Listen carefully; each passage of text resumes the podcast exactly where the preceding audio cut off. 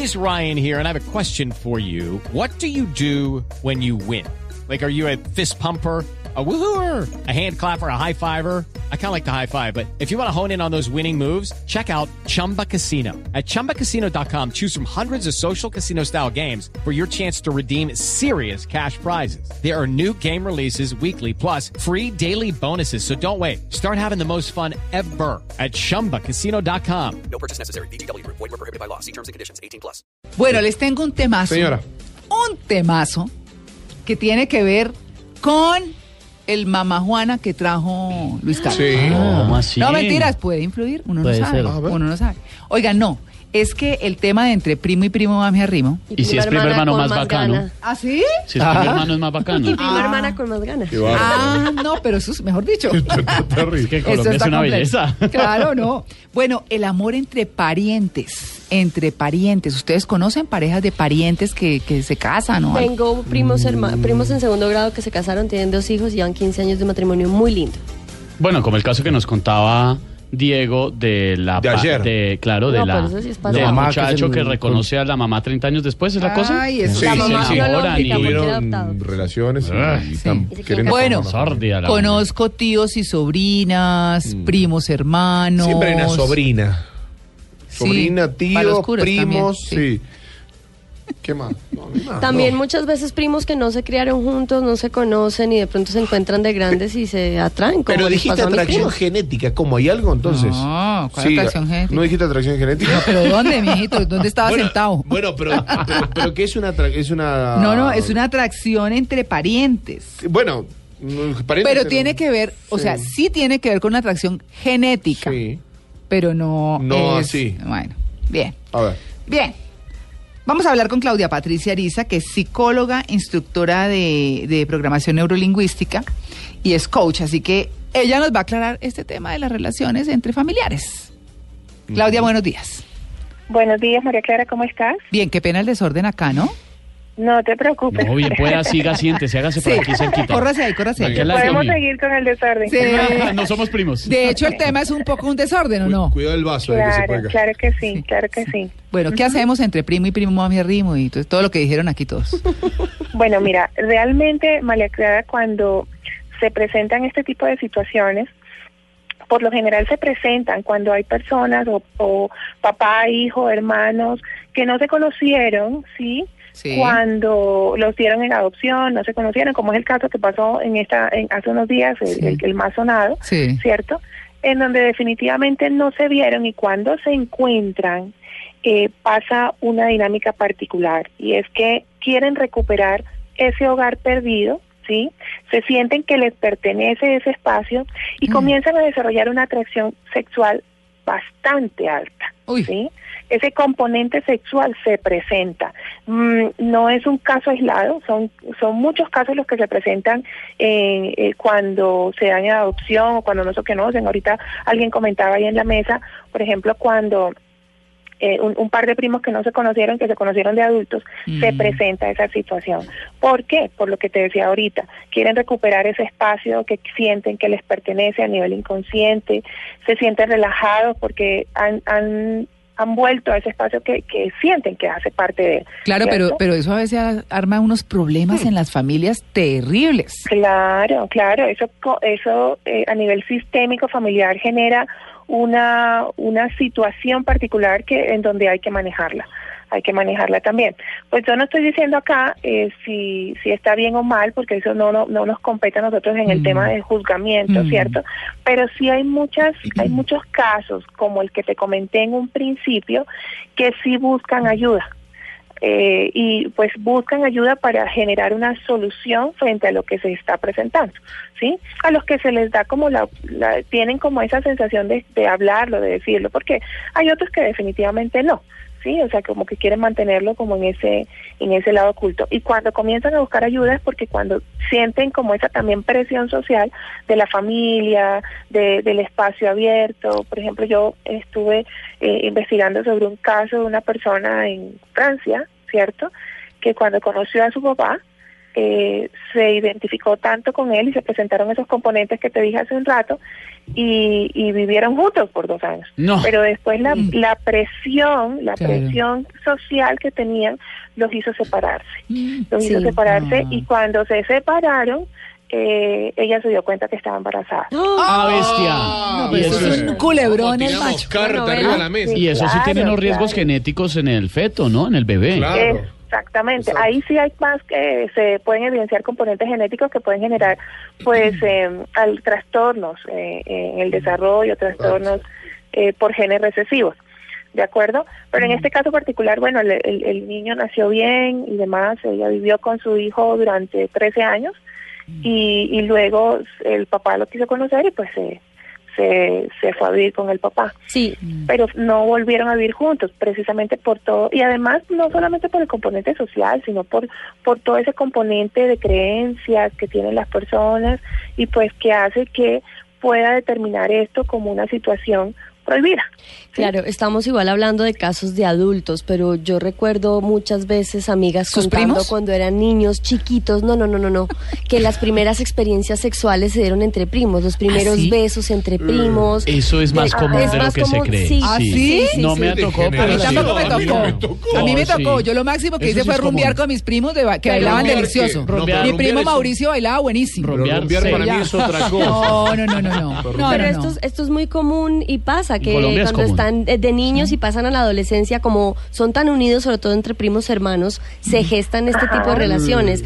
¿Eso sí es, Claro. es común y es sano o, o qué es? Mira, lo que pasa ahí es que están en pasando de la niñez a la pubertad y Sí. comienzan a, de- a El despertar. desarrollar eh, el despertar sexual y por supuesto comienzan a descubrirse entre ellos, ¿sí? Pero entran como en un estado de descubrirse, sin embargo, luego de eso ya deja de pasar, ¿sí? Mm. O sea, tú ves que, bueno, pues si hay casos entre primos más me arrimo, como dice Mm. por ahí el dicho, pero por lo general, la generalidad del, del tema es que cuando descubren esto comienzan a despertar y a descubrir sus preferencias sexuales, ahí cuando comienzan a tener el tipo de confusiones en donde digo, bueno, qué es lo que me gusta a mí, qué es lo que quiero, y eso va de acuerdo también a los patrones que vienen recibiendo eh, de su casa en particular. Venga, Doc, eh, de pronto en este momento nos escuche alguien que esté viviendo esta situación, que esté Sí. empezando a sentir atracción este, por una familiar. Ya la tuiteó. Sí, Y es muy delicado, quiero decirles. claro.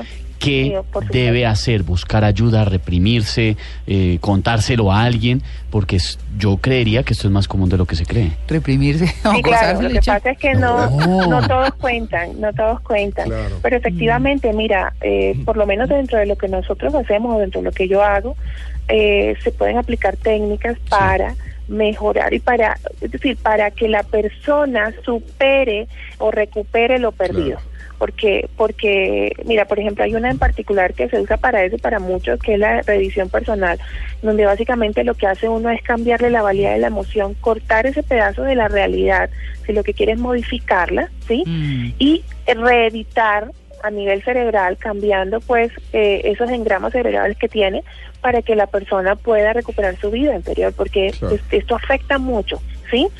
Entonces, pues se pueden hacer muchísimas cosas de acuerdo a lo que quiera la persona, porque Claro. por supuesto, cuando estamos en estos procesos de, de psicológicos, eh, el- el- más del 50% de la recuperación depende del paciente, porque definitivamente es él el que decide cambiar. Eh, ¿sí? doctora, Llámese, Ajá. sí, No, no, no, siga, siga, siga, la escucho. llámese este caso o llámese cualquier caso. ¿Sí? Exacto. Doctora, bueno, me pongo del lado de la última línea, el último punto, que son los chicos. Ah, pensé que iba a decir del primo conquistador. No, Pensé que del amor. Sí. Sí. O de los suegros que son primos y son tíos. Y... Mis primas eran tan feas. Bueno, entonces el, el- no, el- el- el asunto, el, el asunto tiene que ver, porque ahora vamos a ponernos de más serio. El, el- me, pongo, tan lindo. me pongo en el final, en el punto final, que son los chicos. Digamos, el tío Sí, sí. y la sobrina tienen una relación, tienen un hijo, y este chiquito el día de mañana, a usted como psicóloga, ¿cómo se le dice? Mira que tu mamá es tu mamá, pero tu papá es tu tío, o tu, o tu papá es tu primo o tu abuelo. No, tu ¿Cómo- papá es tu tío abuelo. Que me Claro. Sería ahí. Claro. Uy, qué sancocho. ¿Cómo se le explica a ese chiquito que va desarrollándose, que va creciendo y empieza a descubrir en, en el árbol genealógico, cuando tiene que en el colegio poner papá, mamá, abuelos, primos, empieza a ver que hay un par se de líneas. repiten los apellidos. Claro, empieza a ver que hay unas líneas que se empiezan a juntar. ¿Cómo se explica A a ese chico? Claro que sí. Mira, eh, desde que, a- aunque te parezca extraño, Sí. desde que está el, el, el bebé en el vientre, el bebé a nivel inconsciente ya sabe que eso puede estar sucediendo. Es como cuando, por ejemplo, en la familia también sucede que se, que se suicida alguien Uy. y él se suicida el papá, por ejemplo, y el niño a los 16, 17 años es que le cuentan, toda la vida lo supo, lo que pasa es que a nivel inconsciente eh, se, se, se generó ese, esa transmisión de la, de la de, la, de, lo que sentía, vivía y experimentaba la mamá hacia el hijo. Lo que pasa es que hay que manejar ese proceso cuando crezca y decírselo. Yo sí sugeriría que se le dijera con un acompañamiento eh, psicológico para que el niño lo manejara de manera adecuada y pueda expresar sus emociones, sus sentimientos de acuerdo a lo que a lo que a lo que está viviendo si para él es una dificultad.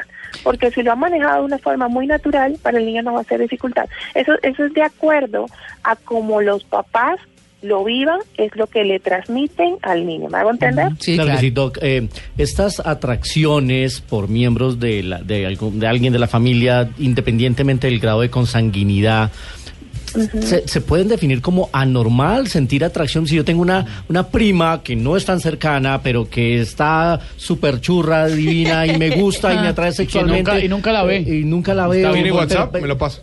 Ah. Hipotéticamente, sí, pero es, es anormal sentir esa atracción aún sabiendo que es alguien de mi familia, ¿se puede catalogar de esa manera?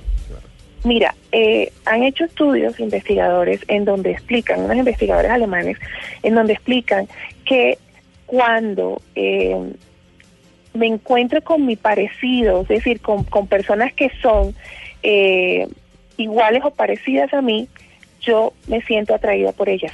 Entonces, muy seguramente a nivel inconsciente hay eh, patrones familiares genéticos que te hacen parecerte a tu prima, ¿sí? Y que de alguna manera te sientes atraída por eso, porque te sientes identificado, porque compartes algunas cosas, entonces sientes que esa pareja para ti armoniza contigo, ¿de acuerdo? Entonces por eso puede presentarse esa situación. Ya desde el punto de vista de la normalidad y anormalidad, es, es algo que ya entra en el campo ético, ¿sí? De acuerdo a las creencias que uno tenga, ¿sí? Entonces, en este caso particular, por ejemplo, yo desde el rol de, de Claudia Ariza, persona, puedo tener mi concepto eh, eh, relacionado con el tema y puedo decir, bueno, son situaciones prohibidas en una relación incestuosa, sí, de acuerdo a mis creencias. Pero ya como psicóloga, yo no me puedo poner en el plan de juzgar y decir que está anormal o no. Muy ¿Por bien. qué? Porque son personas que requieren algún tipo de ayuda y que si están buscando en mi consulta algún tipo de situación para mejorar, sencillamente yo me pongo en ese rol Bueno, de psicóloga para ayudar. ahí está. Entre primo y primo más me arrimo. Si es ¿Cómo es? primer hermano es más bacano. Y Prima hermana con más ganas. hágame el favor. Yo no, no me quiero poner polémico, pero no sabemos si en el futuro de pronto este tipo de relaciones afectivas se acepte. Hay un libro que se llama Flores en el ático. Y Sí, eh, habla, claro, y película exactamente, y que habla del amor entre hermanos. Sí, hay otro libro que se llama Amor Prohibido de Bárbara Bonio. Ah, sí, señora. Sí, señora. Bueno, Sí. muchos ejemplos, muchos tíos, muchas sobrinas, muchos primos, muchos. Dios mío, qué cosa. Bueno, pues eh, muchas gracias, eh, Claudia, por su atención con el Blue Jeans de Blue Radio. Claro que sí, con gusto.